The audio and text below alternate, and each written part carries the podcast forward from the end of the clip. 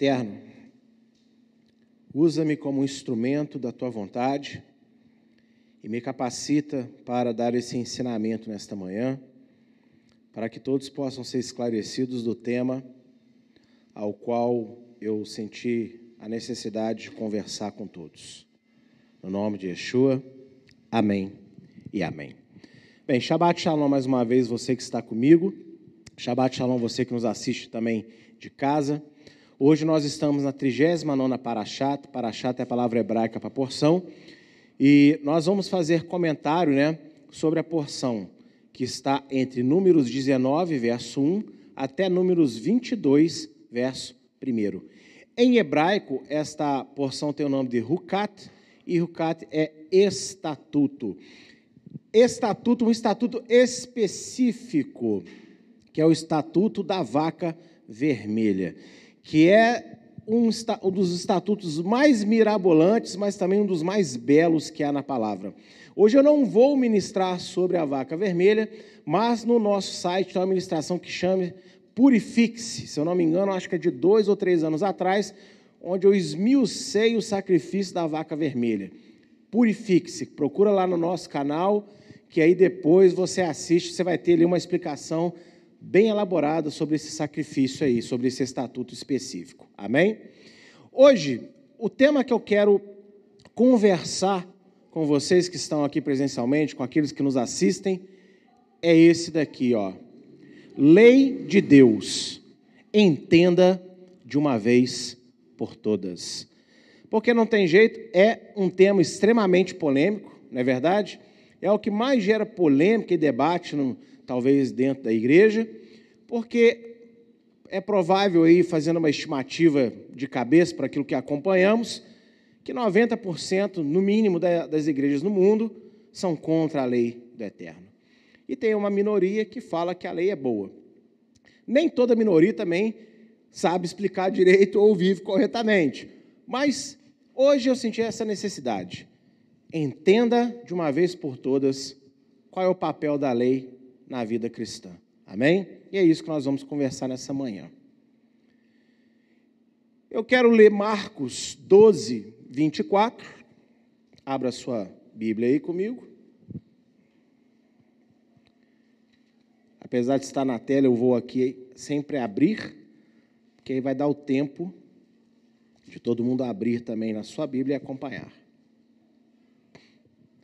Marcos 12, 24 diz assim: e Yeshua respondendo, disse-lhes: Porventura não errais vós, em razão de não saberdes as Escrituras, nem o poder de Deus? E essa fala de Yeshua, ela é muito interessante, porque parece duas coisas distintas, né? Vocês não conhecem a palavra, vocês não conhecem o poder. Mas não é isso que ele está dizendo. Ele está dizendo o seguinte: vocês não conhecem o poder de Deus, porque não entendem a palavra, ou seja, o poder descrito na palavra. O que estava em questão aqui era a ressurreição. Então Deus tem poder para ressuscitar os mortos. E porque os saduceus não conheciam isso nas Escrituras, também não conheciam então esse poder, duvidavam e até caçoavam disso que Deus não só pode, como Ele irá fazer por todos nós. Então, a falta de conhecimento da palavra faz com que você não entenda e não conheça o poder de Deus. Aquilo que Deus deixou na palavra descrito que Ele é capaz de fazer. Amém? Toda a Bíblia, a palavra de Deus para os que nele creem, expressa a sabedoria necessária para a condução da vida diária do ser humano. Ela também aperfeiçoa e santifica aqueles que praticam seu conteúdo pela fé no nome de Yeshua, Messias, confirmando a salvação a vida eterna. Nós temos o hábito de falar que a Bíblia é a palavra de Deus, né? Acho que não tem uma igreja que você vai entrar que vai falar o contrário. Mas eu tenho percebido que na hora da praticidade do dia a dia, ela fica bem, talvez em terceiro e quarto plano na mente das pessoas. As pessoas têm uma extrema dificuldade de pegar o que a Bíblia fala e às vezes traduzir para o seu dia a dia. E nos pequenos detalhes seja num ponto de ônibus, seja numa fila do banco, numa conversa entre vizinhos. As pessoas têm muita dificuldade disso. Mas eu falo para você que essa dificuldade não é uma incapacidade de ninguém, também não é uma maldade de ninguém. É o problema que eu vou apresentar aqui que vai gerando isso na maioria das pessoas. Nós encontramos, eu e minha esposa, nós fazemos atendimento, nós encontramos pessoas de todos os níveis culturais, né, intelectuais, do mínimo ao máximo. E tanto das pessoas mais simples culturalmente, quanto das pessoas mais é, estudadas e capacitadas academicamente falando, elas às vezes têm uma dificuldade muito grande de pegar coisas simples na palavra e traduzir para o seu dia a dia. E aqui nós temos que entender isso. E Yeshua está sendo claro: a falta de conhecimento da palavra gera em nós ignorância. Ignorância quanto ao que Deus pode fazer. Porque Deus não é uma teoria para a gente se apegar. Deus, ele é um ser que tem voz, que tem vontade, que observa, que tem sentimentos, que não gosta ou que gosta de determinadas coisas. Deus, ele é um ser muito maior do que tudo que podemos imaginar, mas ele é um ser com uma mente pensante. Ele não é uma teoria que você se agarra. Ele não é uma força positiva que você se apega no momento de necessidade. Ele é um ser. E ele não é qualquer ser, ele é rei. Ele é o Senhor do universo, Adão Olã. Então, quando você entende quem é Deus, você vai dar um, um papel de destaque maior para a palavra dele. Então, a palavra de Deus, ela cuida dos mínimos aspectos do nosso cotidiano. Então, não aceite essa falácia de que fé é uma coisa, política é outra. Fé é uma coisa, na né, vida real é outra. As pessoas tratam, é, palavra de Deus é espiritual, mas o material é outra coisa. Não existe isso. A palavra de Deus é espiritual, mas ela é para reger o material. Amém? Embora o conceito da fé, pela grande maioria dos cristãos, seja um estado mental de crença, a verdadeira fé bíblica é muito diferente disso. Onde a fé são as práticas e ações baseadas naquilo que se acredita com a mente e com o coração. Portanto, a fé não é estática, mas dinâmica. E isto exige das pessoas atitudes que comprovem aquilo que dizem crer. Então, como eu dei uma pré-explicação, a fé Relacionamento com Deus não tem nada a ver com um pensamento positivo, um conceito que você se agarra. A fé, elas são ações práticas baseadas naquilo que você diz que acredita, baseado naquilo que você sente que é verdade.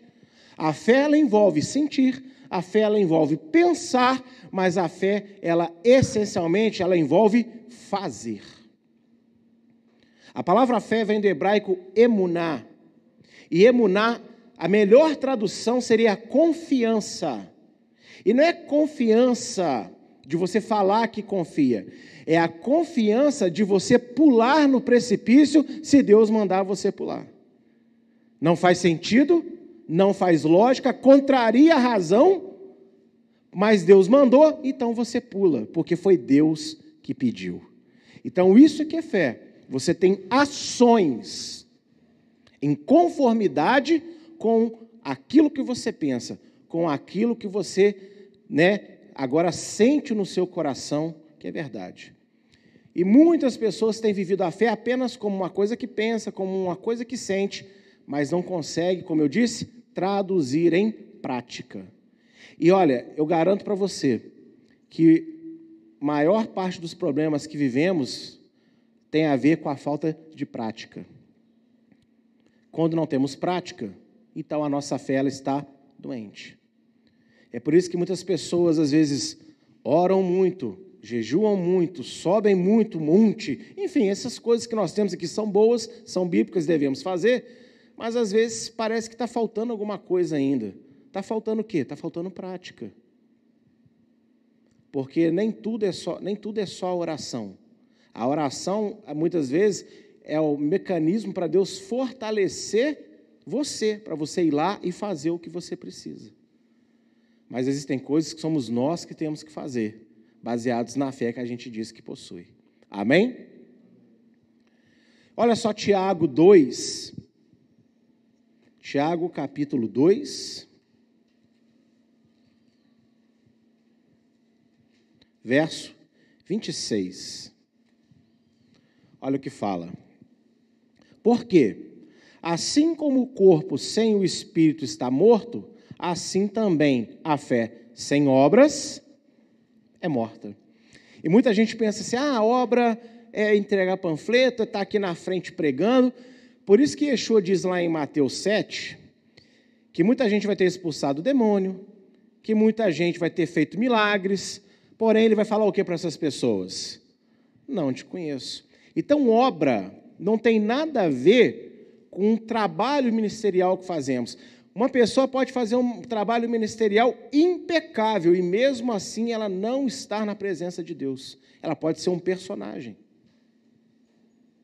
Ela monta um personagem e se apresenta para todo mundo. Então, obras têm a ver com o que, gente? Obras têm a ver com a sua vida. A sua vida é a sua obra. Onde, lógico, vai estar incluído trabalho ministerial. Mas adianta eu ser um bom pastor aqui para vocês, todo mundo me admirar, mas eu ser um carrasco para minha esposa, eu ser um tirano para minha filha? Então a minha obra é o quê? Ela é morta. E isso que Tiago quer dizer. Você vai pegando o contexto aí depois, você vai ver os exemplos que ele vai dando. Falando de cuidar dos pobres. E não é, o foco dele não é esse, o foco dele é falar: olha, você tem que ter atitudes em conformidade com o que você diz que acredita. Então, esse início aqui é muito interessante, porque eu vou falar de lei de Deus, e a lei de Deus é uma, é uma coisa muito prática. E nós temos que quebrar esse conceito de que só metade da Bíblia agora tem validade. Porque eu sempre dou esse exemplo. Quem vive só com o Novo Testamento, vive, mas vive andando num pé só. A pessoa que tem uma perna só, ela se adapta, não é verdade? Ela consegue caminhar. Mas eu duvido que se você chegar para uma pessoa que tem uma perna só e falar: olha, temos aqui uma prótese perfeita, e eu vou te dar ela, você poder caminhar com as duas. Ela fala: não, estou muito confortável com a minha muleta aqui, uma perna só, para mim tá bom. Não existe, não existe. Qual é o cego que você vai chegar e falar assim: olha, tem aqui uma nova operação que você vai voltar, você vai enxergar, ou voltar ou enxergar que você nunca enxergou. Ele fala: não, rapaz, a escuridão é maravilha mudo que não quer falar. Entende o que eu estou querendo dizer? As pessoas se adaptam às suas dificuldades. E isso é admirável. Agora, se tiver a possibilidade de superá-la e ter né, o seu corpo funcionando em perfeita normalidade, quem que não quer? E isso eu falo para todos aqueles que se apoiam só no Novo Testamento. Você tem todo um restante de Bíblia para se apoiar também que vai complementar ainda mais aquilo que Deus já fez por você, só tendo o Novo Testamento como base. E a gente às vezes fala que não quer, não é verdade? A gente fala, não, mas por que a gente não quer? Porque Deus falou que não precisa ou porque nós estamos agarrados a conceitos teológicos que são humanos, mas não são bíblicos? Então, abra sua mente nessa manhã para ouvir um pouco sobre isso. E por isso que eu dei essa introdução falando sobre a importância da prática. Porque palavra de Deus, Bíblia, é prática. Se você estuda muito a Bíblia, mas você não consegue extrair dela nada para você fazer, o seu estudo ele está sendo em vão. Está faltando alguma coisa então aí. E a gente precisa ajustar para que o seu estudo então produza para você. Porque é para isso que Deus deu Bíblia para nós. Para a gente não ficar, ó, oh, eu sou tão sábio. Mateus, me pergunta o que está em Filemão 18, o que eu te falo de cor. Não, não é para isso que é o conhecimento bíblico. O conhecimento bíblico é para que você a cada dia seja uma pessoa melhor.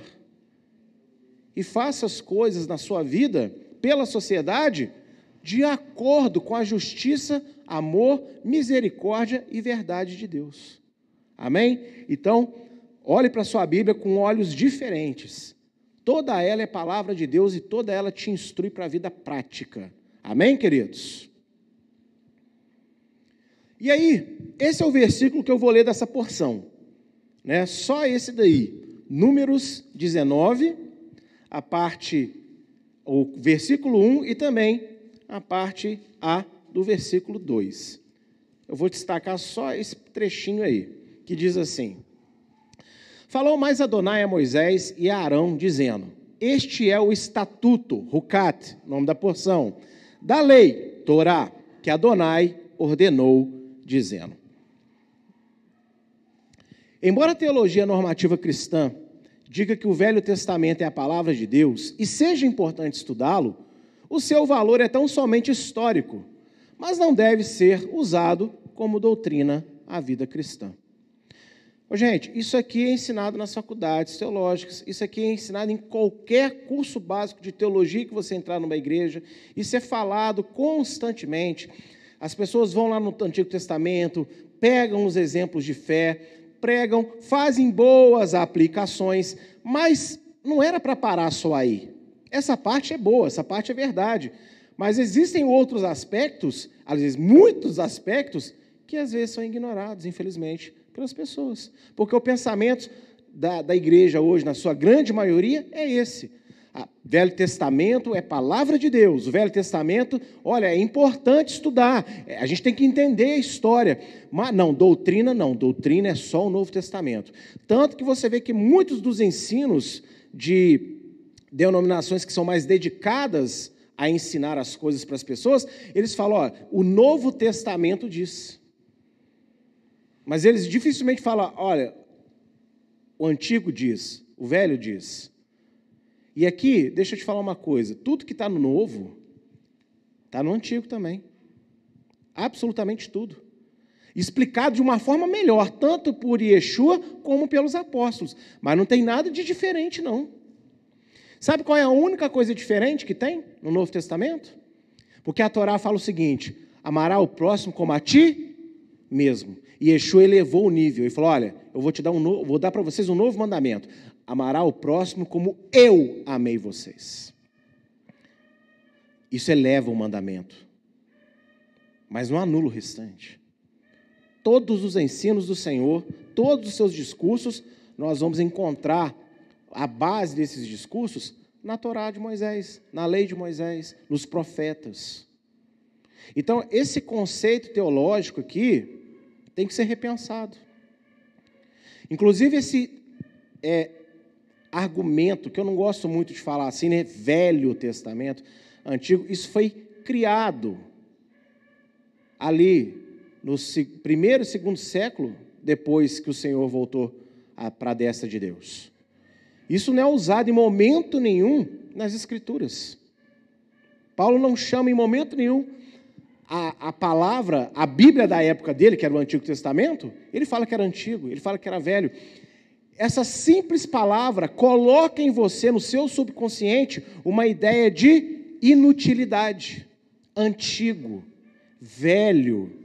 Então você não olha para ele como útil, você olha para ele como uma coisa interessante de se estudar, mas é antigo, é velho. E essas são as estratégias do inimigo, coisas simples, né? parece uma palavrinha, mas para tirar de nós o amor, a importância, a fé por tudo aquilo que Deus determinou.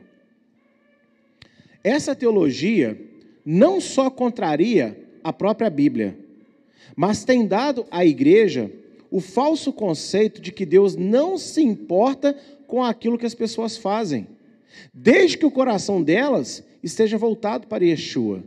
E isso tem levado a igreja a valorizar o profano e desvalorizar aquilo que é santo. Olha só onde que isso vai parar o que você mais ouve são coisas assim. Olha, Deus não se importa. Se o seu coração estiver com Jesus, porque Jesus quer o seu coração. É verdade, Jesus quer o nosso coração. Amarás o Senhor teu Deus de todo o teu coração. Mas isso não é uma coisa poética. Isso significa que a palavra de Deus tem que estar aqui em mim. Eu tenho que amar a palavra e agora botar ela em prática. E muita gente não tem. Gente, o que é pecado hoje em dia para as pessoas? Não existe mais pecado. Tudo é conselho. Não, isso, não, isso acabou. Se quando você fala que a lei de Deus acabou, então tudo aquilo que Deus falou que é errado não é errado mais.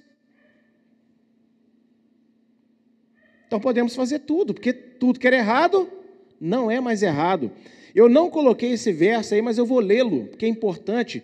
1 João, capítulo 3, verso 4. Abra aí comigo. Algumas versões vão estar diferentes do que eu vou ler. É por isso que eu gosto da Almeida ACF, corrigida, corrigida e fiel. Ou a ARA. A ARA também é melhor. Porque elas têm traduções mais próximas do original. Porque não se iluda, hoje são feitas traduções para tirar de você o que está escrito no grego original. Primeiro, João 3,4 fala o seguinte: qualquer que pratica o pecado também transgride a lei, porque o pecado é a transgressão da lei. Mas algumas versões vai estar escrito: qualquer que pratica o pecado também comete iniquidade. Mas iniquidade é a palavra grega anomia, ausência de lei. Então a tradução correta é: quem transgride a lei comete pecado. E veja que ele não fala no verbo passado, olha, quem transgredia a lei cometia pecado. Não, é verbo presente. Quem transgride a lei ainda comete pecado. Então, essa teologia de que o Velho Testamento é inútil, no sentido de doutrinário, leva as pessoas a falar: ah, se eu tiver com Jesus no coração, ô oh, glória. É por isso que a gente se assusta, é por isso que a gente fica escandalizado às vezes com irmãos que a gente tem como crente e de repente estão fazendo determinadas ações que você fica de cabelo em pé. É ou não é que acontece? Mas as pessoas estão sendo alimentadas dessa maneira. Não, o importante é o coração. Deus, né? Deus sabe que você é imperfeito. Sim, Ele sabe que eu sou imperfeito. Mas por Ele saber que eu sou imperfeito, eu vou me contentar e ser imperfeito para sempre? Ou Yeshua também não falou em Mateus: Sejais perfeitos, como o vosso Pai é perfeito. Ele deu uma ordem para nós. Temos que nos aperfeiçoar. O autor de Hebreus ele diz: seguir a paz com todos e a santificação. O que é santificação? Aperfeiçoamento sem a qual ninguém verá a Deus. Então as pessoas estão cantando, estão sofrendo teologias musicais e doutrinárias de que está tudo bem ser pecador. Ah, Jesus veio para o pecador. É, ele veio para o pecador, mas ele não veio para que eu fique pecador com ele, ele veio para me tirar do pecado e agora eu seja santo com ele. E isso não é uma coisa que vai esperar só a volta dele, não. A perfeição da santidade que eu posso alcançar é quando ele voltar. Mas existe um índice que Deus determinou e que o Jimson pode alcançar. Existe um índice que Deus determinou para cada um de nós e que nós podemos alcançar. Qual que é esse índice, pastor? Aquilo que está na palavra. Quanto mais eu crer, quanto mais eu estudar, quanto mais eu botar em prática por fé, mais esse índice vai ser alcançado. Tudo que está na palavra é para todos palavra é uma só, Deus é um só, o Salvador é um só, é um só Santo Espírito. Entenda a lógica de Deus, tudo é um. Então não existe vários caminhos para cada um de nós. Existe o mesmo caminho que todos nós traçamos. A distância que cada um vai percorrer depende da fé, da disponibilidade, do esforço de cada um, mas a direção é a mesma. Ou pelo menos deveria ser. Quantos irmãos hoje pegam aquilo que é ruim, aquilo que é profano, e chamam de santo? Só porque colocou o nome de Jesus lá? Só porque uma igreja está fazendo, só porque um determinado líder está é, falando no altar, aquilo vira as mil maravilhas. Mas quando nós consultamos a palavra, aquilo não é tão bom assim. Mas não é importante mais. Jesus hoje não se importa com isso. O importante é estar fazendo. E aquilo que é santo, aquilo que Deus chama de santo e eterno. Gente, existem vídeos, conferências, existem é, é livros para pegar aquilo que Deus fala que é santo e falar: isso não é mais santo, isso não é importante. Jesus acabou com tudo isso. Essa visão de Jesus ela é muito interessante, porque se eu tenho que andar nas pisaduras dele, eu, pela minha lógica, eu penso o seguinte: se ele veio para acabar, para anular, para desmerecer tudo aquilo que o pai dele falou, que não é mais importante, então também eu tenho o mesmo direito de fazer com os ensinos dele. Não tem que copiar ele. Então eu vou inventar um novo evangelho baseado em Jesus. Mas passou dois mil anos. As coisas hoje não é mais como é na época dele. Engraçado que você consegue detectar que existem muitos líderes hoje que estão pegando esse discurso, não falando desse jeito que eu estou te falando, mas vê se não é isso que eles estão fazendo. A Bíblia precisa ser revista, a Bíblia precisa ser atualizada. O papel da igreja hoje não é mais isso. Aí como é, olha outro jargão. A igreja primitiva, primitivo somos nós. Porque eu não vejo igreja nenhuma fazendo o que essa igreja aqui de Atos fazia. Juntava para orar, tremia a região. Um homem passava e a sombra dele curava. O outro mandava o lencinho. Ah, Deus tem feito essas maravilhas em alguns lugares, né? Mas veja que não é o normal, deveria ser o normal. E nós somos primitivos. Qual é o livro de algum grande líder que nós possamos admirar que tem o mesmo valor dos livros de Paulo, de Pedro, de Tiago, de João? Olha, entenda, gente. São pequenas palavrinhas colocadas, pequenos adjetivos que o diabo colocou e que a gente repete aquilo. Ah, eu preciso dizer como a igreja é primitiva. Que primitiva, gente? Primeiro que não existe primata, sem invenção. Então já, já começa errado por aí. Não existe igreja primitiva. Eu chamo a igreja de Atos sabe, de, da, da verdadeira igreja. Eu quero me parecer com a verdadeira igreja.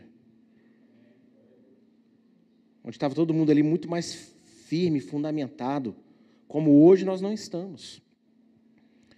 Então nós precisamos de voltar a valorizar o que é santo. E precisamos de voltar a repensar aquilo que temos santificado, mas que Deus não gosta. E não vai passar a gostar só porque a gente colocou o nome de Jesus. Não confunda misericórdia e paciência com é, permissividade. Deus não permite só porque Ele é paciente. Às vezes as pessoas falam comigo, mas pastor, se é errado algumas coisas, por que Deus deixou a igreja ficar dois mil anos assim? Ué, por que, que o primeiro filho de Adão não foi Jesus? Já resolveria o problema logo de cara, sim ou não? Mas Deus pacientemente esperou quatro mil anos. Se Deus deixou a igreja ficar numa treva teológica aproximadamente em 1400 anos, não me interessa. O que me interessa é que hoje está dando oportunidade para nós. Isso é que é interessante. Não é verdade? Olha só 2 Timóteo 3, de 16 a 17. Que texto interessantíssimo. Vamos ver como é que o apóstolo Paulo chama o Antigo Testamento. Ah, Olha para mim, na época que ele escreve para Timóteo já tinha Novo Testamento, gente? Não, né? Então tá. Olha o que ele diz: toda a Escritura é divinamente inspirada e proveitosa para fazer pregações motivacionais, não, né? Para ensinar, redarguir, corrigir, instruir em justiça, para que o homem de Deus seja perfeito e perfeitamente instruído para toda boa obra. Olha o que, que ele chama o Antigo Testamento: divino. Bom para ensinar. Ensinar é doutrinar. O que é redarguir? Debater. Ou seja, você está vendo uma pessoa errada, você vai lá e debate com ela para ela aprender o certo. Corrigir quem está errado. Instruir em justiça. Lembra que Yeshua falou na bem-aventurança? Bem-aventurados que têm fome e sede de justiça. Soma com Paulo aqui de forma bem simplesinha. Bem-aventurado aquele que tem fome e sede pela Escritura. Será saciado. Que a, a palavra de Deus é a justiça de Deus. E o homem de Deus será o quê? Perfeito. E perfeitamente instruído para toda boa obra. Qual toda boa obra? A nossa vida. Então é teologia versus o que a própria palavra diz. Os primeiros pais da igreja, ainda no segundo século, dividiram a lei de Deus em dois aspectos, que são: essa é a divisão teológica da lei, ó. Lei moral. Já ouviu? Lei moral. O que é a lei moral?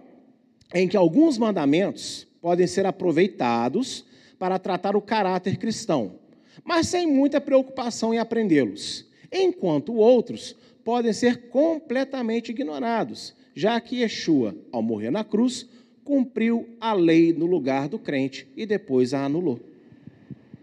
É isso ou não é isso? É isso que é ensinado. Então, existe a lei moral, aí a gente pega a lei moral, mas não precisa também desmiuçar ela, não. Só aqui para tratar uma coisinha. E o restante, o restante não precisa. Qual é o restante que não precisa? A outra divisão que a teologia criou: lei ritual. Onde mandamentos envolvendo sacrifícios, elementos do templo, alimentação, vestimentas, festas e etc., servem apenas para o estudo e enriquecimento do conhecimento cristão. É triste, mas essa é a verdade. Então, tudo que é lei ritual, joga fora. Mas o que é lei moral é até aproveitável, mas também não precisamos ser tão especialistas assim, porque né, não está no Novo Testamento. Agora tem um detalhe: a gente se acostuma a ouvir isso. A gente debate isso, a gente fala isso como uma verdade bíblica. Mas é? Não é. Mateus 5, 17. Não cuideis que vim destruir a lei ou os profetas. Eu não vim destruir, mas cumprir. E eu tenho uma aula no, do Novo Testamento, a série Sermão da Montanha, que eu explico uma aula inteira só esse verso que cumprir não tem nada a ver. Eu fui na cruz. Ó, gente, pensa com, com a cabeça um pouquinho. Ó, eu não vim destruir. Mas eu vou morrer na cruz daqui a alguns dias e aí eu vou destruir. Não tem lógica esse argumento. E ele põe uma condição para passar o mínimo detalhe da lei dos profetas, céus e terra tem que passar. Eu não sei você, mas depois que Yeshua morreu na cruz, ainda continua tendo céu no céu.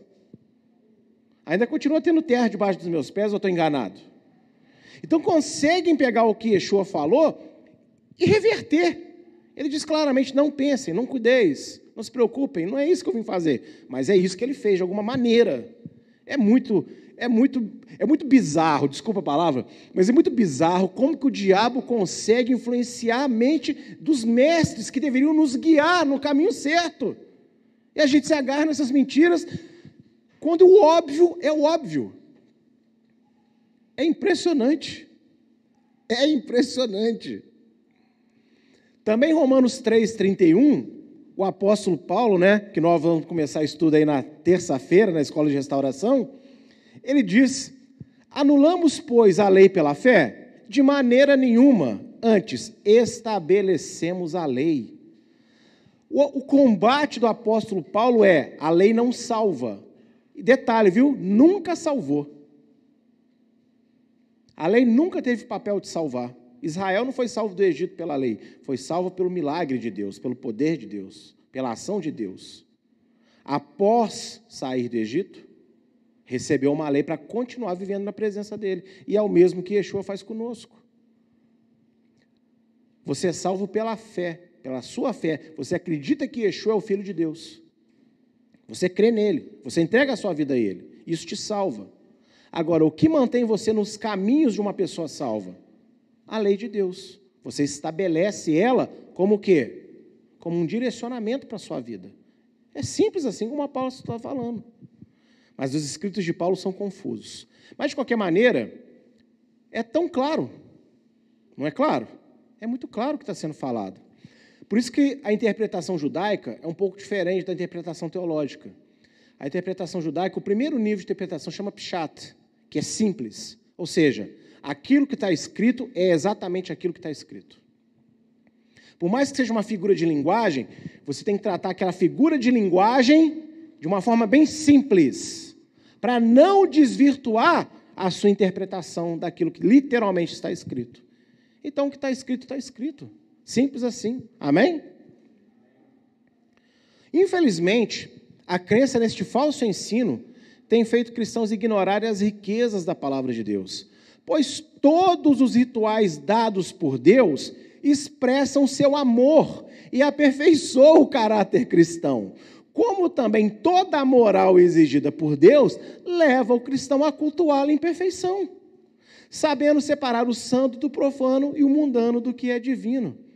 Enquanto a teologia divide, ó, ritual é uma coisa, moral é outra, Deus tem um pensamento completamente diferente. O ritual aperfeiçoa o nosso caráter.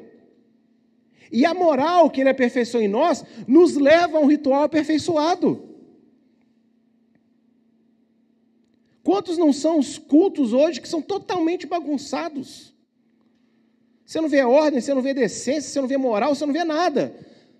Agora, aí quando você. Olha, presta atenção, como eu disse, o diabo ele é muito inteligente. Pastor, você está admirando o diabo? Estou, mas não de desejar ser igual a ele, mas para eu entender que é meu inimigo. Eu tenho que respeitar meu inimigo, porque eu quero vencer ele. Se um time de futebol entra desprezando o seu adversário porque é simples, pode ter uma grande surpresa. E aí você leva para qualquer área que você gosta, que eu gosto de futebol, então eu falo de futebol. Então tem que respeitar o adversário, de entender que ele é um ser inteligentíssimo. E olha só, não queremos ritual, lei ritual acabou, mas todo mundo que está acostumado com culto organizado, quando vai numa igreja bagunçada, fica extremamente incomodado não consegue nem cultuar direito. Estou falando mentira ou é verdade? O que, que você está querendo então? Com culto organizado? Um bom ritual. Você está querendo um mínimo de ritual, de organização. E o que é uma organização? Um ritual. Então, olha como é que o diabo é inteligente. A lei ritual acabou. Mas você vira e mexe, isso aqui é um ritual. Quando o marido não anda na linha, você está tá, tá, tá sentindo falta do que na vida do marido? Um ritual ali que seja bom. No seu trabalho. Tudo que você faz, você quer o quê? Uma continuidade. Não é assim? Você quer um ritual. Então, na lei de Deus, o ritual não serve. Não, querido. Os rituais que Deus pede, não é para você ser um, um robô para fazer, mas quando você faz aquilo com fé, Deus vai mudando, moldando o seu caráter conforme a luz dele.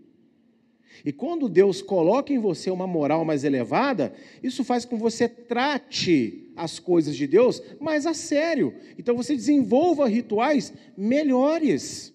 Vou dar um pequeno exemplo, eu lido com louvor. O louvor é um ritual ou não é? Não, não, louvor é espontaneidade. Ah, então tá, então chega aqui, o violão vai para sol, a bateria vai tocar um reggae, enquanto eu estou tocando aqui uma, uma balada, o teclado vai tocar lá Fá sustenido menor, e o baixo vai tocar lá o Si bemol.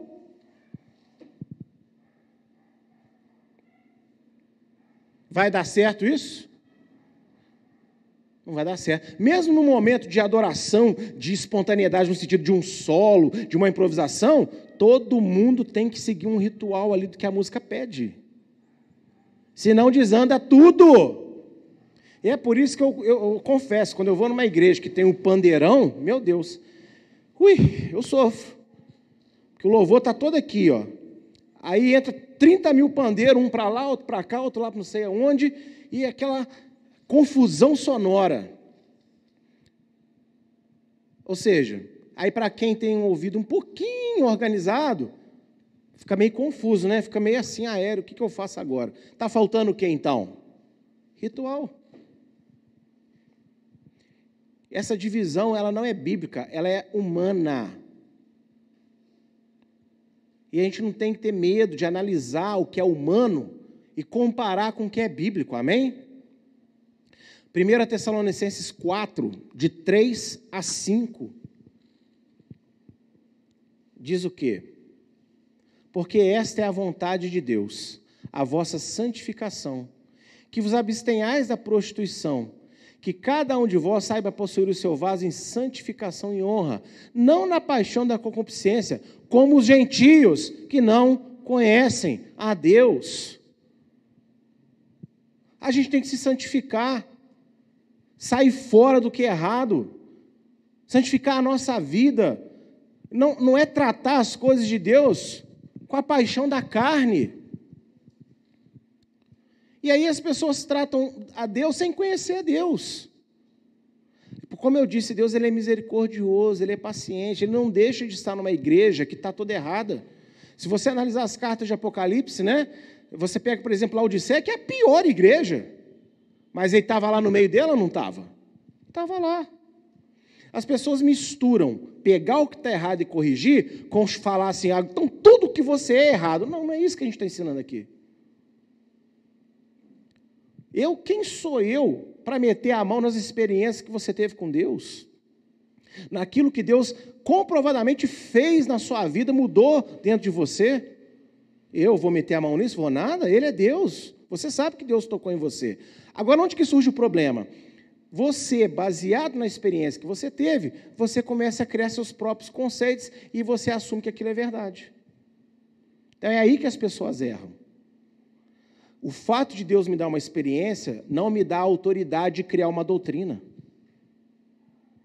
O fato de Deus me dar uma experiência me dá a capacidade de analisar a doutrina dele e repassar a doutrina dele que eu tive através da experiência. Mas as pessoas fazem o contrário. Têm experiência, criam suas doutrinas, então é de Deus. Ah, não, porque uma vez Deus falou, não, porque uma vez Deus fez assim. Ah, ok, o milagre é uma coisa, a doutrina é outra. E isso, gente, eu falo de experiência, de debates com irmãos, com líderes amigos ou não amigos. Todo mundo, pela sua experiência, acha que agora é apto a doutrinar de si mesmo. E Deus está validando tudo. Não é assim, não. Cada um aqui tem uma experiência. Vamos supor que todo mundo, baseado na sua experiência, vai determinar se esse púlpito aqui é bonito ou não é. Aí um vai falar que é, outro fala que precisa pintar, outro fala não gosto. Mas o que vai determinar se realmente o púlpito ele deve ficar aqui ou não deve ficar? Entenda o que eu estou fazendo com essa alusão? A palavra de Deus. A palavra de Deus nos retira da empolgação da experiência e nos coloca na alegria da experiência. A alegria da experiência te leva a obedecer a Deus. A empolgação da experiência leva você a obedecer a si mesmo e a muitas outras coisas. Quem entendeu, diga amém. Já o famoso rabino Maimônides, no século XII depois de Cristo, também conhecido como Rambam, dividiu os mandamentos de Deus em dois aspectos. Enquanto a teologia dividiu moral e ritual, Maimônides ele fez uma divisão diferente, que é interessante citar. Mitzvah a ser ou seja, aquilo que deve ser feito por ser bom. Mitzvah ser é, é mandamento positivo. Exemplo, caridade. É um mandamento de Deus cuidar dos pobres, sim ou não? Então é um mandamento bom. Olha, faça porque é bom. E aí a gente pode enumerar vários outros. Honre pai e mãe, faz porque é bom.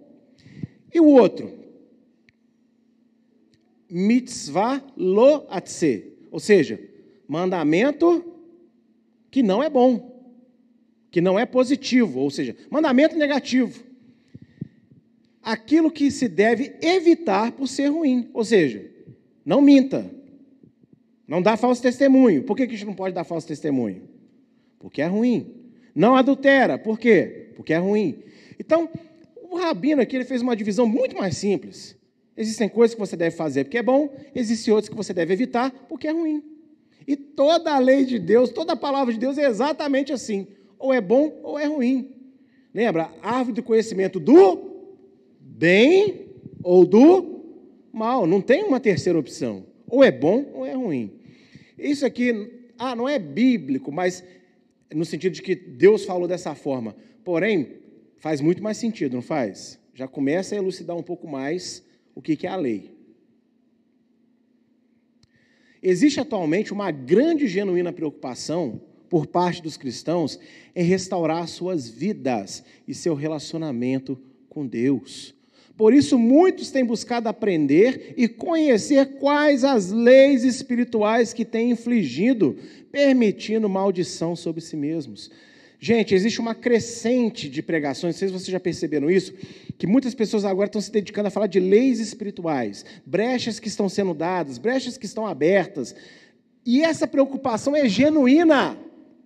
É genuína. As pessoas querem se restaurar, as pessoas querem restaurar o seu casamento, restaurar seus filhos, restaurar o seu trabalho, restaurar a intimidade e comunhão com Deus. Então, esse mover é de Deus. Fale comigo, é de Deus. Isso é bom. Amém? O grande problema é que a maior parte da igreja e seus líderes, nesta ótima intenção de fechar brechas espirituais em suas vidas, estão limitados pelo entendimento errôneo de que lei espiritual e Torá, a lei de Deus, a lei de Moisés, são duas coisas distintas. Esse é que é o grande problema. As pessoas falam: não, eu estou preocupado com a lei espiritual. Não, eu preciso de entender qual é a lei espiritual que eu estou dando legalidade na minha vida. Ah, então, e a lei de Deus, a lei de Moisés? Não, Pentateuco não, isso acabou. Quem foi que disse que são duas coisas distintas? Aí nós temos aqui, ó, o apóstolo Paulo, com toda a sua inteligência e perfeição, Olha o que ele fala sobre lei espiritual. Porque sabemos que a lei é espiritual. Olha para mim por um instante, antes de seguir o contexto. Que lei que ele está falando? A Torá. Então, para o apóstolo Paulo, existe uma lei espiritual e a lei de Deus que acabou? Não. Ele explica que o segredo, a Torá é espiritual. E aí ele segue. Mas eu sou carnal, vendido sob o pecado. Vamos lá para o verso 23 e 24 agora. Por quê? Segundo o homem interior, ou seja, quando você nasce de novo, você nasce aonde? Dentro, não é isso? Então, nova criatura está aqui dentro. Tenho prazer na lei de Deus, na Torá. Mas vejo nos meus membros, na minha carne, outra lei, que batalha contra a lei do meu entendimento. Ó, presta atenção. Amarás o Senhor de Deus de todo o teu interior, coração e de entendimento. Ó, a lei de Deus está no coração de Paulo, a lei de Deus está no entendimento de Paulo. Mas me prendo debaixo da lei do pecado que está nos meus membros. Espera aí, deixa eu acabar de falar. Fala. Capítulo 7. Então é Romanos 7, tá? Eu coloquei 8 aí, vocês me perdoam, mas é Romanos 7. Eu digitei errado. Romanos 7, verso 14, verso 23 e 24. Então, olha só, você consegue entender o que Paulo está dizendo aqui? A lei de Deus, a Torá de Moisés é espiritual. E eu, no meu novo nascimento, tenho prazer nela. Porém, é difícil de gostar dela. É difícil de praticar ela. Por quê? Porque a minha carne não quer. A minha carne ainda é pecadora. É por isso que quando Yeshua voltar, nós iremos receber agora a última etapa da salvação. Qual que é a última etapa da salvação? Corpo de glória. Porque essa natureza não quer obedecer à lei. E é por isso que pessoas enganadas pelo diabo e tomadas pelos seus próprios desejos, historicamente levaram a igreja a ignorar completamente a lei de Deus. Mas hoje o Espírito Santo está incomodando as pessoas, tem brecha aberta na sua vida. Olha como é que Deus é lindo, olha como é que Deus é paciente, olha como é que Deus é estrategista. Ele está colocando nas pessoas que a sua vida está dando errado para alguma coisa que está errada. Aí a pessoa, mas o que, que é? Aí Deus está colocando devagar, ó, lei, uma, ó, lei espiritual, lei espiritual. E as pessoas estão buscando lei espiritual, lei espiritual. E aí, de repente, elas vão começar a entender Paulo falando: olha, a Torá é espiritual. Meu Deus, então é a lei de Deus? É a lei de Deus. Olha que coisa magnífica. A carta de Romanos é uma das cartas mais interessantes, a mais difícil de entender, provavelmente, mais do que Gálatas, inclusive. Porque Paulo ele não combate a lei, ele combate salvação pela lei. A lei não salva, eu volto a repetir. A lei ela não é para salvar ninguém. A lei ela é para aqueles que foram salvos. Carro não é para quem não tem habilitação. Carro é para quem está habilitado. Ou não é assim? Entendeu? A carteira de habilitação é a sua salvação. Mas e o carro? As leis de trânsito, melhor, até melhor do que o carro. As leis de trânsito. Você tem a sua carteira, então você pode dirigir de qualquer maneira?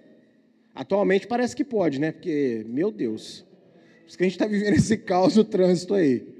Mas se todo mundo respeitasse, como é que estaria o trânsito em Juiz de Fora? Bem melhor, né?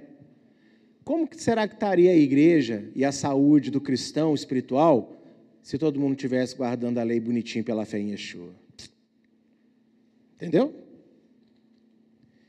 Todas as ordenanças, né, que no hebraico é mitzvot, mandamentos, ordenança e mandamento é a mesma palavra, amém, no hebraico. De Adonai Deus para a vida dos seus servos, Velho e Novo Testamento, juntos, baseiam-se na perfeita divisão que o próprio Adonai Deus descreve no livro de Ezequiel. E estudar e entender essa divisão pela fé em Yeshua e poder do Espírito Santo levará os cristãos a um nível profundo de intimidade com o Pai. Olha só, enquanto a teologia fez uma divisão muito errada, enquanto Maimônides fez uma divisão interessante, o próprio Deus divide a lei dele. E eu não sei você, mas eu me interesso muito por aquilo que o próprio Deus fala. O que, você acha? Vamos analisar o que, o próprio Deus falou? E nós temos um texto na Bíblia, algumas traduções, justamente para o tradutor não entender a diferença das palavras em hebraico, repetem a mesma palavra. Mas no original hebraico, que eu vou trazer aqui para você, não o original hebraico, mas a tradução do original, divide os aspectos da lei perfeitamente que é o que a gente encontra também lá em Moisés. Moisés ele não enumerou, a lei é dividida assim, mas você vai encontrar esses aspectos lá. E aqui, o próprio Deus fala através de Ezequiel o que, que é a lei dele. Olha que interessante. Ezequiel 5, de 5 a 6. Assim diz Adonai Deus: Esta é Jerusalém. Coloquei-a no meio das nações e das terras que estão ao redor dela. Ela, porém, mudou em impiedade os meus juízos, mais do que as nações, e os meus estatutos, mais do que as terras que estão ao redor dela.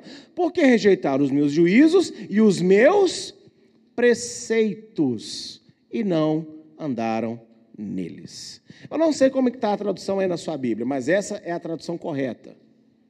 Juízo, estatuto e preceito. Então a lei de Deus ela é dividida em três aspectos. Ah, pastor, e o moral e o ritual? Ó, dentro de estatuto você tem ritual e moral. Dentro de juízo você tem ritual e moral. Dentro de preceito você tem ritual e moral. Essa divisão é humana, não é bíblica. A divisão de Deus é essa daí. E eu vou apresentar para vocês o que, que é cada uma delas. Rukat, estatuto, foge à lógica e razões humanas. A maioria deles são perpétuos e são os que Deus mais se agrada, pois a sua obediência não se baseia no entendimento obtido, mas na confiança total em Deus. Meu, meu amigo, o rucato, o estatuto, não tem sentido nenhum. Você pode tentar explicar ele assim, não, é desse, é, é desse jeito porque não faz sentido. Porém, é o que Deus mais se agrada. Porque você não está obedecendo Ele porque faz sentido. Você está obedecendo Ele porque Ele é Deus e foi Ele que te pediu. E esse nível de confiança está muito em falta hoje nos nossos meios. As pessoas querem entender demais. Lógico que tem coisas para serem entendidas, mas Deus é Deus. Deus ele não é leviano. Se ele pede, é porque é bom. Ele é bom. E o exemplo de um rucat está aí, ó, nessa própria porção, números 19, de 1 a 10, a vaca vermelha. É um exemplo de rucat. Não faz sentido. Existe uma ministração, como eu disse, que eu dei, que a gente consegue pegar aplicações ali perfeitas e fazer uma somatória. Mas o porquê que tinha que ser uma vaca vermelha não faz sentido. Outro exemplo, leis alimentares. Não faz sentido. Não, pastor, é porque o porco ele faz mal assim. Irmão, dependendo da carne vermelha que você come, também faz mal. Lei alimentar a gente não guarda porque a ciência falou que não pode comer isso, porque faz mal para aquilo. Tem gente lá na roça que come tudo na banha de porco a vida inteira está lá firme e forte. Não é isso que faz com que a gente guarde lei alimentar. Eu guardo lei alimentar porque em Levítico 11 Deus fala que alguns alimentos são impuros e abomináveis para mim. E tanto faz o que ele fala. Olha, tanto faz o que as pessoas falam. Tanto faz ser gostoso. Na minha opinião, Deus fez gostoso de propósito, porque foi Ele que criou o porquinho. E a carne de porco é bem saborosa, vamos ser sinceros. Ela é muito saborosa, mais do que as outras. E Deus fez de propósito. Só que eu, estou falando dessa pessoa, quando eu li Levítico 11, eu, olha só, Deus mandou ser santo como ele é santo, ele fala que isso aqui é abominável. Amém. Para o leão não é abominável. Se tiver um leão aí que você está criando um leão numa jaula clandestina, solta um pouquinho para ele lá. Para ele é, é bênção. Para mim, não. Para mim é abominação. E por que, que eu escolhi fazer isso? Porque eu descobri que eu amo muito mais Deus do que o meu paladar. Porque é tendência, as pessoas viram veganas. Tendência. Porque descobre que é bem pra, faz bem para a saúde, as pessoas passam a comer um monte de grão e cereal que eu particularmente não sou muito chegado. Pão com grão, ô oh, oh, miséria, não é para mim, mas enfim. Pessoas comem, que é bom para a saúde, quer emagrecer, quer ficar forte tal. Aí Deus chega e fala: não come isso. Porque eu estou pedindo? Não, Jesus acabou com isso, isso é palhaçada, isso é uma coisa que Deus estava oprimindo Israel para mostrar que precisa de um Salvador. Mas peraí, nós estamos falando de Deus. Será que Deus é tão leviano assim? Será que Deus ordenou um monte de coisa só para pesar as pessoas? Engraçado que ele mesmo não fala isso na palavra. Então, esse exemplo de Rucá também não tem lógica. Não, não requer explicação. Mas a gente faz porque quem pediu foi o Eterno. E se o Eterno pediu, está pedido. Ou eu não confio nele? Vou dar um outro exemplo de Ricate, bem simples. Abraão, mata Isaac. Faz sentido? Aí as pessoas tentam dar um, uma explicação, nada a ver. Não, é porque é, Deus ele precisou pedir que Isaac, é, que Abraão matasse Isaac, para que ele então pudesse matar o seu filho por nós. É isso que a teologia explica. Espera aí, então você está me dizendo que se Abraão não tivesse oferecido Isaac, Deus não teria permissão para ofertar Jesus na cruz. E desde quando Deus precisa de permissão de alguém para fazer o que Ele quer?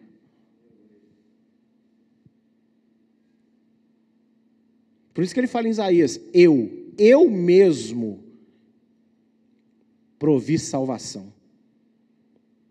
Ele testou Abraão lá por outros motivos. Tem nada a ver, Deus não, precisava, Deus não precisou disso, não.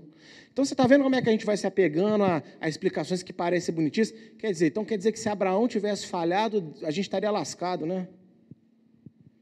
Ele não poderia ter ofertado porque ele precisou da permissão de Abraão. Ah, pelo amor de Deus. Eu inverte as bolas, não. Deus é Deus. Mishpat, segundo tipo de mandamento, que é o juízo. É óbvio, fácil de entender e também possui caráter perpétuo. Mas por ser de simples compreensão, de forma geral, o juízo está diretamente ligado à salvação, pois é o mínimo que Deus espera. Se enquanto o rucato não tem lógica nenhuma, o juízo é aquilo que você não precisa de ninguém para te explicar. É simples de entender. E esses mandamentos do estilo juízo, geralmente é aquilo que tira a sua salvação. Porque não precisa de ninguém para dar uma aula para você sobre aquilo. E quando, quando você ignora isso, você não está fazendo o mínimo que Deus te exige. Vamos dar alguns exemplos? Honre pai e mãe. Não mate. Não adultere. Não furte. Não dê falso testemunho. E não cobice, que é o que está entre Êxodo 20 verso 13 e 14. Quando Yeshua fala com o jovem rico, quais são os mandamentos que ele cobra do jovem rico? Exatamente esse. Por quê? Porque você não precisa de muita explicação. Você não precisa de, de muita sabedoria. Não, é simples. Ó, não posso, eu não posso é, tratar mal meu pai e minha mãe. Não posso matar ninguém, não posso adulterar, cometer adultério no meu casamento, não posso roubar, não posso falar mal de outra pessoa, não pode desejar o que é do outro. Precisa de muita explicação para isso, gente? Então, isso daí é mishpat. E é por isso que quando a gente desobedece essas coisas e não se arrepende delas, isso, olha, é certeiro que isso vai roubar a tua salvação. Que é o mínimo que você devia fazer. Qual que é outro mishpat que nós temos? Atos 15, verso 20. Ó, fala para os gentios que no mínimo eles não podem comer sangue, eles não podem ser assassinos, eles não podem ter relacionamento sexual que Deus não aprova e eles não podem ser idólatras. E aqui, para todo líder que me assiste, presta atenção. É um erro você não dar esse ensinamento de Atos 15 e 20 para quem você batiza. É o mínimo que qualquer pessoa que fala que está aceitando Jesus, ela tem que se comprometer. A pessoa fala, ah, eu vou aceitar Jesus, mas eu não vou, não, mas os meus ídolos eu vou continuar com eles. Então esse batismo ele não é válido.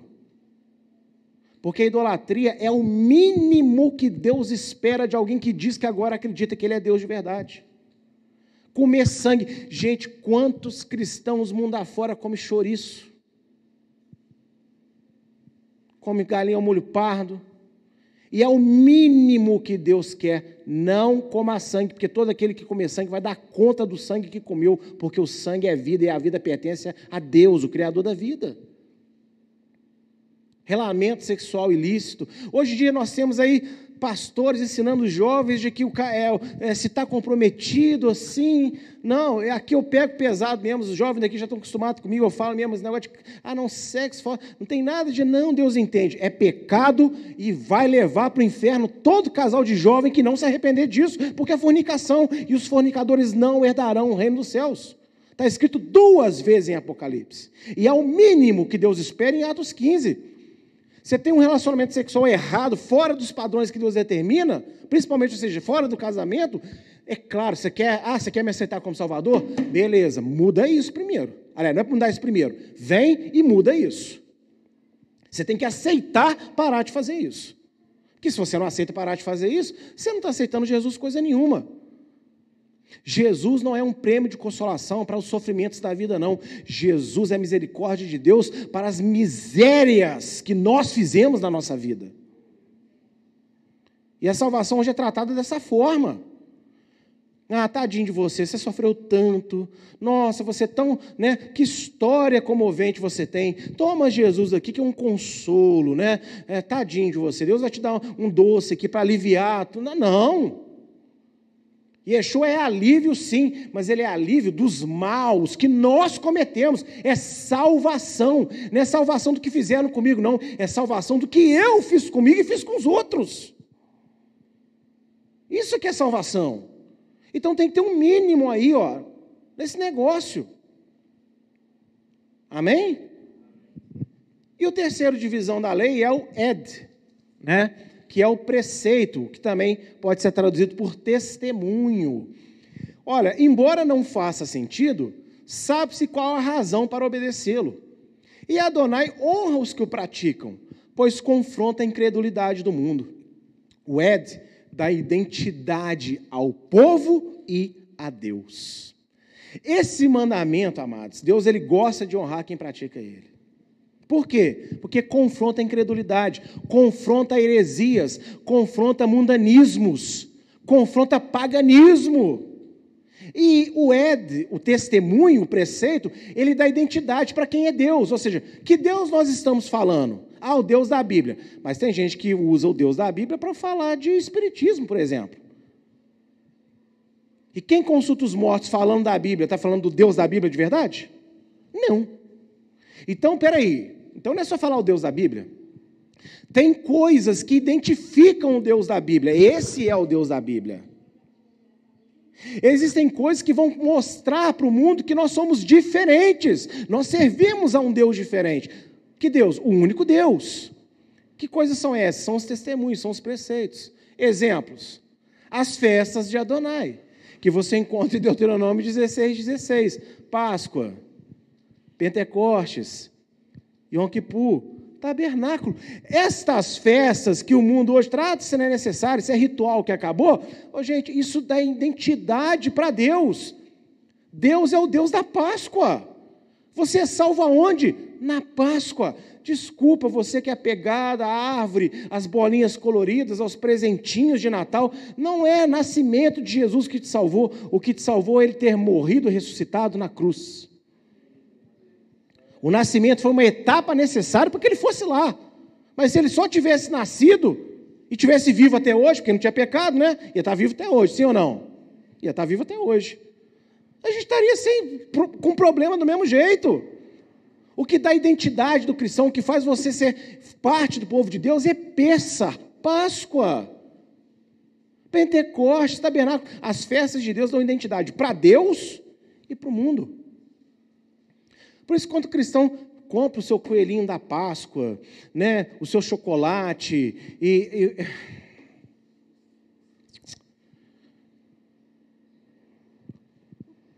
o japonês lá, que é talvez um dos povos mais incrédulos quanto a Deus,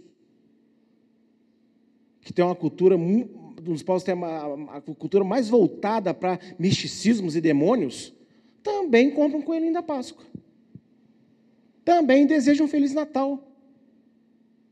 Isso quer dizer que eles estão falando de Deus, que estão aceitando Yeshua como Salvador? Mas aí o cristão pega o que é profano e chama de santo. E a forma certa de celebrar? Não, isso acabou. Segundo exemplo, ceia. A ceia é um testemunho. É um preceito, é um ritual. Gente, olha como é que, olha como é, que é hipócrita a teologia. A ceia não é um ritual, não? Se acabou o ritual, a gente não... então Yeshua pecou nos dando ceia. É um ritual. Ceia é um testemunho. Por isso que quem não é batizado ainda não pode ceiar. Porque ainda não assumiu o mínimo para estar na presença de Deus. Fala que acredita em Jesus, mas gosta de vir à igreja, gosta das orações, gosta da profecia, mas não assume compromisso. Você, se não assume compromisso, ué, não, é. Você, mulher aí, ó, chega o príncipe dos seus sonhos, todo galante. E aí você fala, nossa, onde que vai dar o nosso namoro? Não, vamos conversar sobre isso não, daqui a 10 anos nós falamos sobre isso. O quê? Você vai olhar com bons olhos esse pretendente? Por que, que Deus deveria olhar? Uma pessoa que gosta de estar na igreja, diz que gosta dele, mas não quer assumir os compromissos que Deus determina para nós. Outro testemunho, batismo, que é baseado na purificação da mulher, inclusive.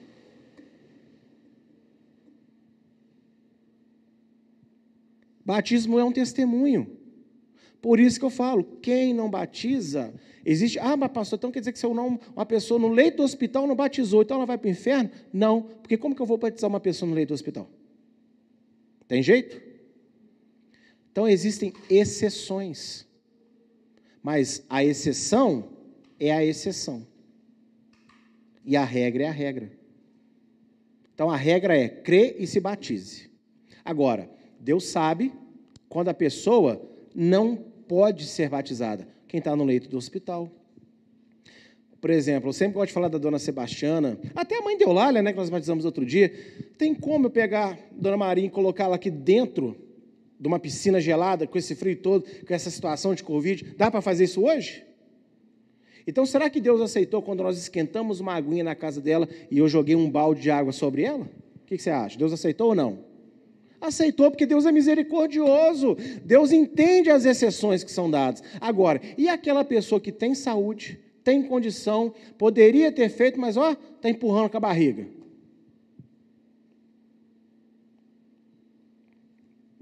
Entendeu a diferença? Então, essa é a divisão da lei. Oséias 6,3. Então, conheçamos e prossigamos em conhecer Adonai pois a sua saída como a alva é certa, e ele a nós virá como a chuva, e como chuva seródia que rega a terra. Não se contente com qualquer teologia, não se dê por satisfeito com qualquer explicação. Glorifique a Adonai por tudo que você recebeu, mas nunca se esqueça: assim como a extensão do universo e a profundeza da terra não podem ser medidos, também o amor, intimidade e conhecimento de Deus. Estude e obedeça aos mandamentos pela fé em Yeshua. Quando nós ensinamos essas coisas, quando nós confrontamos esses conceitos, nós não estamos jogando por terra a parte boa, tudo aquilo de bom que a igreja é, tudo aquilo de bom que as igrejas fazem, todas as experiências maravilhosas que tiveram com Deus. O que nós estamos questionando aqui é um aspecto específico sobre a lei de Deus não ser mais válida, sobre a forma como se ensina e enxerga a lei ser humana e não ser bíblica. Isso que nós questionamos. É como eu disse antes. A minha, a minha experiência sobrenatural não me dá autoridade de criador de doutrinas. O pastor não deve criar doutrinas, o pastor ele deve repassar as doutrinas criadas pelo próprio Deus e aperfeiçoadas através do Senhor Yeshua. É isso que nós questionamos. E Hebreus 5, de 11 a 12, vai dizer: do qual temos muito que dizer. De quem está falando aqui? De Yeshua. O autor de Hebreus falou: nós temos muito a falar sobre Yeshua ainda, que é coisas de difícil interpretação. Porquanto vós fizestes negligentes para ouvir. Porque, devendo já ser mestres pelo tempo, ainda necessitais de que se vos torne a ensinar quais sejam os primeiros rudimentos da palavra de Deus.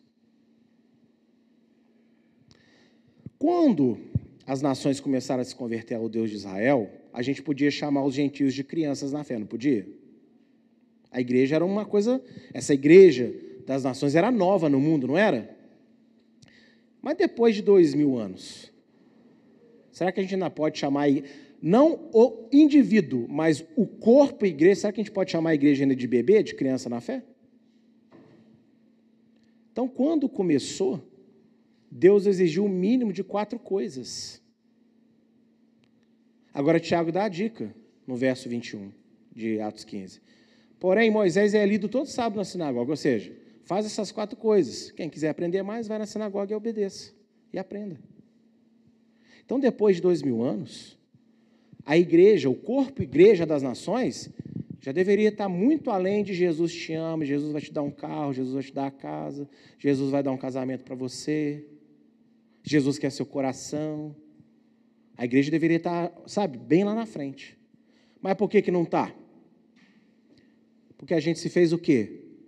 Negligente para ouvir. A gente ouve o que as pessoas falam.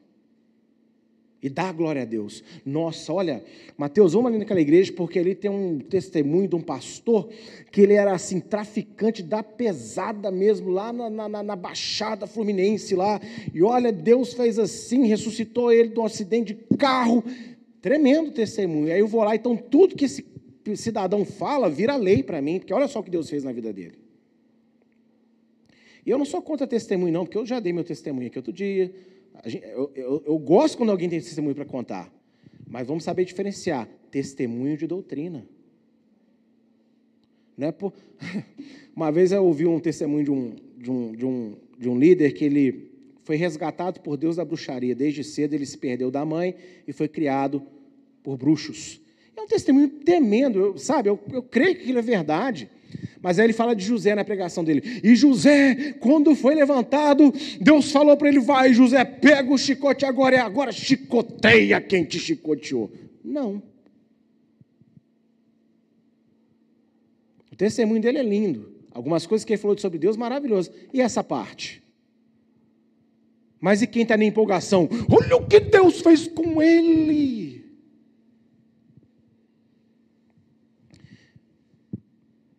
Um pastor pode ser usado, uma pastora, algum irmão, um profeta, seja lá quem for, para falar por Deus, para orar e fazer milagre de Deus na sua vida. Mas toma cuidado com a doutrina que ele vai te passar. Porque em Deuteronômio 13, Deus fala que ele mesmo vai enviar sonhadores e profetas com poder. Mas esses sonhadores e profetas vão convidar as pessoas para abandonar Deus. E Deus fala: é o que eu estou testando vocês, para saber se vocês vão me seguir e me amam de verdade. E lá em Deuteronômio 13 ele coloca: como que ele vai saber? Se vocês vão seguir esses profetas ou se vocês vão obedecer meus mandamentos. Então vamos aqui para fechar com chave de ouro. Jesus fez milagres. Jesus pre predisse o futuro, o presente, o passado das pessoas. Então ele se encaixa como um profeta que Deus envia de Deuteronômio 13, no sentido de tem autoridade de Deus? Claro. Mas se ele convidou e ensinou a igreja a abandonar os mandamentos, temos um problema. Porque Deus determina que aquele que convida o povo a abandonar a lei de Deus é um profeta enviado pelo próprio Deus, mas é falso profeta. E é este o principal argumento que judeus usam para tirar cristãos da igreja. Ah, Jesus é profeta. Eles não negam que Jesus fez milagre, não, mas eles apresentam o Deuteronômio 13 aqui. Porém, tem um detalhe aqui, ó. Ele, vocês não falam que a lei acabou aqui, ó esse profeta Jesus, ele convida, convida o judeu para deixar de ser judeu, convida as nações, vem das nações aprenderem a lei, as nações querem destruir a lei. Então Jesus se enquadra onde? Na categoria de falso profeta. Agora, Jesus fez isso? O que, que ele falou em Mateus 5,17? Não pensem que vi destruir. Porque se ele destrói, ele é falso profeta. E a gente tem Yeshua na nossa vida, mas muitas vezes nós enquadramos ele como um falso profeta sem saber. E o papel da igreja é impactar Israel, é resgatar Israel. Deus salvou a igreja, agora a igreja tem o dever de gerar ciúmes em Israel. Mas como vamos gerar ciúme em Israel? Fazendo aquilo que não é bíblico. Com uma teologia que é de homens, invalidando as coisas santas do Senhor. Eles vão olhar para nós assim, deixa eles aí que nós estamos aqui. é o que eles fazem. Então, como que a igreja vai gerar ciúmes em Israel? Quando nós, pela fé em Yeshua, sem o peso da obrigação, mas pela fé da necessidade, com amor, estudarmos e guardarmos os mandamentos do Senhor, porque Ele é o nosso Deus. Amém? Então, esse é o estudo desta manhã.